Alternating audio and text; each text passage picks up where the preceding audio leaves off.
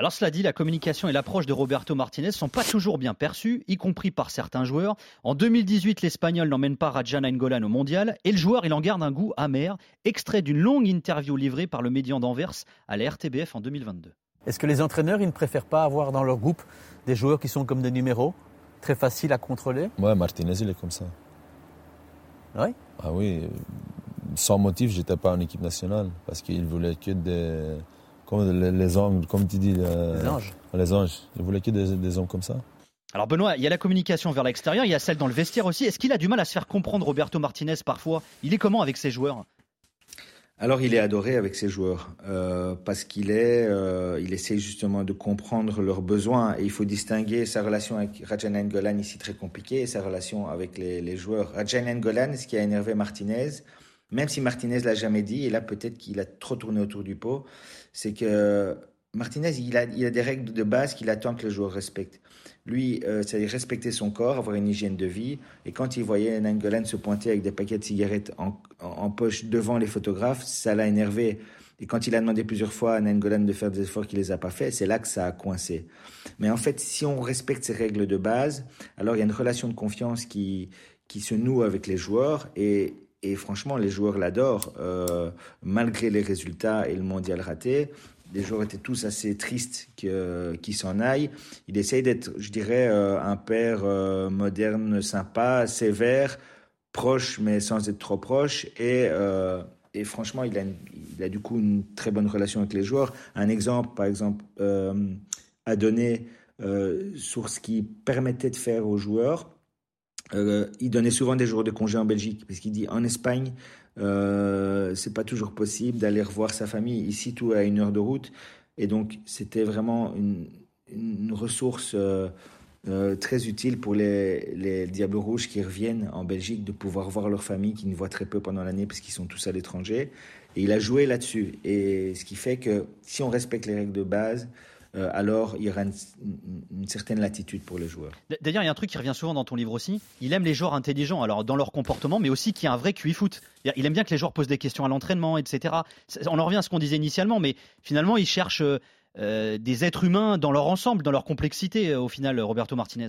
C'est ça. Alors, il va, voilà, il y a différents profils dans un vestiaire. Hein.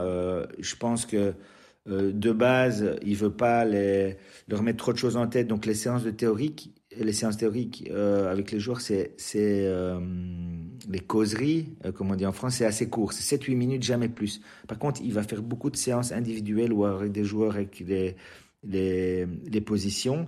Et il met aussi des vidéos il met aussi beaucoup de vidéos à disposition et il aime que les joueurs eux-mêmes proactivement viennent voir ces vidéos, euh, viennent poser des questions. Un, exemple évidemment c'est Vincent Compagnie euh, qui lui était très curieux. Il y a d'autres joueurs assez curieux, un Romelu Lukaku qui mange du foot de matin, midi, soir, est aussi quelqu'un de très curieux et donc ça ça explique notamment pourquoi entre Martinez et Lukaku il y a une telle relation euh, forte. C'est parce que ils, ils respirent football tous les deux en fait. Alors Benoît Delotor, tu connais bien Roberto Martinez hein, dans le cadre de tes fonctions en tant que boss de la RTBF, tu l'as rencontré dans le cadre de cette biographie également. Il va avoir un cas à gérer là dans les médias, c'est le cas Cristiano Ronaldo qui vient de signer en Arabie Saoudite, qui a eu des rapports assez compliqués avec Fernando Santos sur euh, la fin, euh, notamment lors de la Coupe du Monde. Comment tu penses que Roberto Martinez va gérer le cas Cristiano Ronaldo? Alors, dans sa communication extérieure, et j'étais assez amusé de voir que ça a déjà commencé, il va être très politique euh, vous l'aurez jamais euh, à faire une déclaration euh, qui permettra d'ouvrir une brèche ou d'entretenir une polémique, surtout dans le cas Ronaldo où il sera encore plus prudent. Donc, il va maîtriser très bien ça comme vis-à-vis de l'extérieur. Pour le reste, ça sera l'interne et je pense que le, plus important, ce sera le contenu de la conversation entre Martinez et Ronaldo lui-même. Euh, on sait qu'en Belgique, il a longtemps fait confiance euh, à des joueurs euh, qui semblaient pourtant avoir, je dirais, leur carrière, leur carrière derrière eux. Il a aussi repris des joueurs qui étaient notamment dans le championnat chinois. C'est arrivé à, Witzel, à Carrasco. Ça n'a pas, l'a pas empêché de reprendre. Il a repris Alderweireld alors qu'il était dans le championnat qatari. Ce sont des indications, mais encore une fois, on peut pas présager de ce qui se passera. il faudra voir ce que les deux hommes se diront. Il y a une chose que tu racontes également dans le livre, c'est l'évolution finalement de, Martinez. Il a passé six ans, c'est beaucoup hein, euh, en, Belgique. Euh, et cette posture finalement très lisse, elle va commencer à évoluer à partir de l'élimination face à l'Italie lors de l'Euro en, 2021. Là, il va prendre un, torrent critique. Est-ce que c'est là le point de basculement euh, finalement avec la Belgique? Oui, je dirais que c'est un premier déclic négatif et il y, a des, il y a des signes qui ne trompent pas.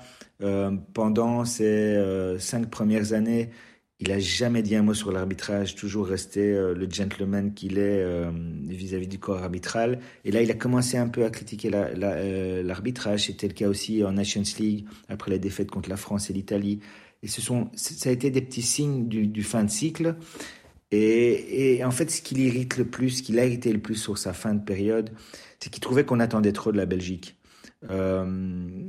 Et, de, voir ces voilà, il comprenait pas pourquoi le public belge, au lieu de toujours critiquer, euh, préférait pas profiter de cette génération et des matchs et, des nombreuses victoires et du jeu. Et ça, ça l'a, frustré. Et ça explique certainement pourquoi euh, bah, il n'a pas, il pas voulu rester prolongé. Mais c'est quelqu'un de malin. Il a senti qu'il était en fin de cycle et donc il allait certainement pas s'obstiner à rester. Alors pour conclure, Benoît de l'auteur, et ça, ça va intéresser tous les fans de la Slation, tu as rédigé les 10 commandements pour résumer la pensée tactique et le management de Roberto euh, Martinez. Ce sera à page 32 euh, d'ailleurs. Voilà, tu, énumères un petit peu, on va dire, le, la façon de faire de, Roberto Martinez. Hein. Oui, c'est ça. Alors, précision importante, c'est pas lui qui a, qui a listé ces 10 commandements, qui l'affiche dans le vestiaire et puis débrouillez-vous. c'est vraiment un, un décryptage de, de, mon point de vue. Alors clairement, il y a la, il y a, il y a, comme je le disais, la possession. La possession, c'est sa manière de, contrôler le rythme, de développer un jeu attractif. Et pour ça, il a besoin de joueurs, bien évidemment, intelligents, euh, qui veulent la gagne, qui sont, je dirais, flexibles, hein, peut-être plus que lui, et, techniquement très bons. Et au-delà de ça, il y a l'aspect, euh, je dirais, euh, l'aspect vivre ensemble. Il attend de ses joueurs une hygiène de vie irréprochable et euh, il ne veut mettre aucun joueur au-dessus de l'institution. Ça, c'est pour les principes. Clairement, après, il s'adapte. Euh, des joueurs comme Eden Hazard et Kevin De Bruyne avaient un statut à part, mais c'est important qu'ils se fondent dans le collectif. Et quand ça n'a plus été le cas, on l'a vu avec De Bruyne lors de la dernière Coupe du Monde, ça peut coincer. Mais euh, ça montre qu'il a des principes très clairs. Et ce qui était intéressant quand on en parlait, c'est qu'il me disait qu'en fait, ces principes, ils n'ont pas beaucoup changé parce qu'on les retrouve déjà dès le début de sa carrière d'entraîneur, mais il les a fait évoluer.